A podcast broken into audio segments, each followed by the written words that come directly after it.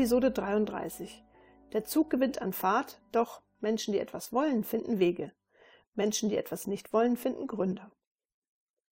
Nach dem gemeinsamen Mittagessen mit seinem Schwiegervater Ernst Kraus wieder im Büro angekommen, verschafft sich Frank Weißenegger einen umfassenden Überblick über den Stand der verschiedenen Projektarbeiten.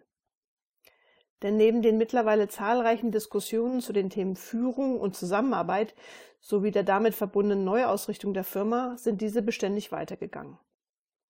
Es bleiben aber immer noch viele Themen offen, an denen jetzt zügig weitergearbeitet werden muss. Zum einen sind da die Ergebnisse aus dem Re-Audit, Festlegung einer geeigneten Messmethode zur Bestimmung der Liefertreue, Projektleiterin Franziska Steiner, Status Rot.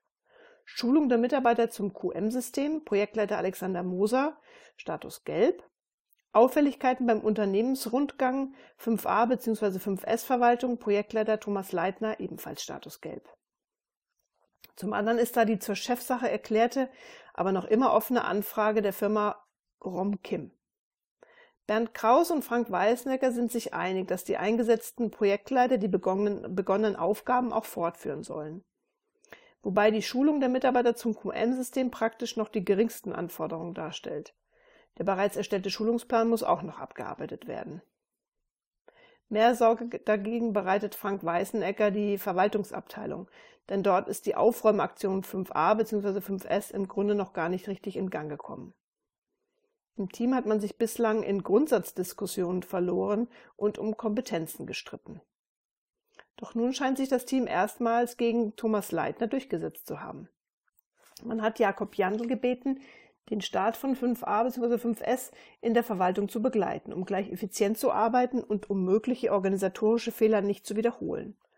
Und ebenfalls von Vorteil ist, dass Jakob Jandl in seinem Bereich 5a, 5s bereits erfolgreich eingeführt hat und dazu als Produktionsmeister im Bereich der Verwaltung ein externer und so nicht betriebsblind ist.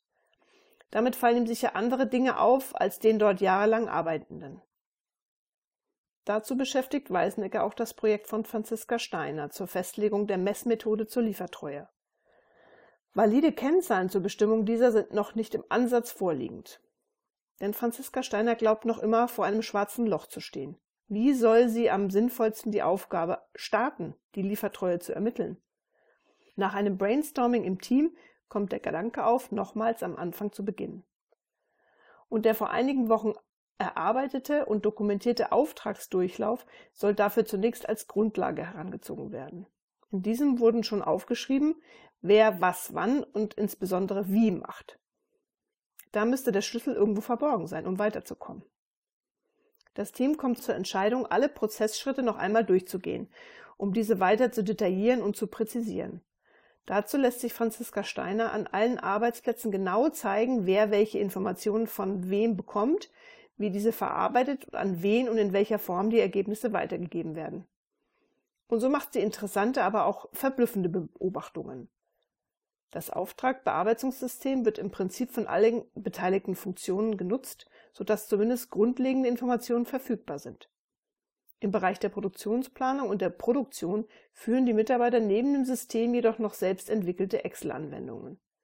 Die dadurch entstandenen parallelen Aufzeichnungen führen zu Mehrarbeit sowie Verzögerungen und sind gleichzeitig die Ursache dafür, dass die Daten im dafür vorgesehenen Auftragsbearbeitungssystem nicht mehr aktuell sind und den jeweiligen Auftragsstatus nicht korrekt widerspiegeln.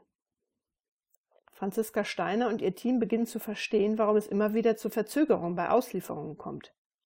Sie vertrauen den Daten im System und geben so beispielsweise ein falsches Datum in den Auftragsbestätigungen an.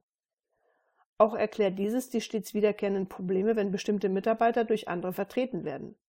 Da die Vertreter ebenfalls keinen Zugriff auf die eigenständig geführten zusätzlichen Excel-Dateien haben, müssen sie mit den Halbwahrheiten im System klarkommen.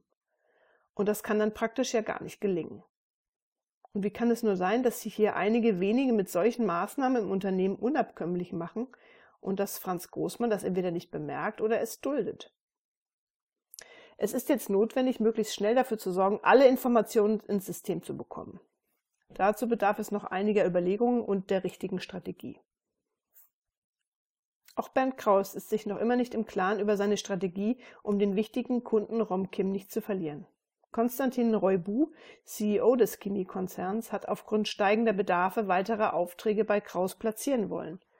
Doch die Produktionskapazitäten im Unternehmen haben sich als dafür nicht ausreichend herauskristallisiert. Die Bewilligung eines Investitionskredits zur Beschaffung einer weiteren Produktionsanlage wurde abgelehnt, trotz des von seinem Vater geführten Bankgesprächs. Was sollte er tun? Vielleicht doch die Flucht nach vorne antreten und Rom Kim zunächst einen Kurzbesuch in Rumänien abstatten? Doch was könnte er ihnen sagen oder gar anbieten? Die Bewilligung eines Kredits in diesem Umfang würde sicher auch weiterhin abschlägig beschieden werden. Aber es bliebe vielleicht noch die Möglichkeit, aufgrund der neuen Maßnahmen auch ohne große Investitionen zusätzliche Produktionskapazitäten zu generieren. Eine Perspektive, zu welcher ihm sein Schwager Frank sicher genaueres sagen könnte.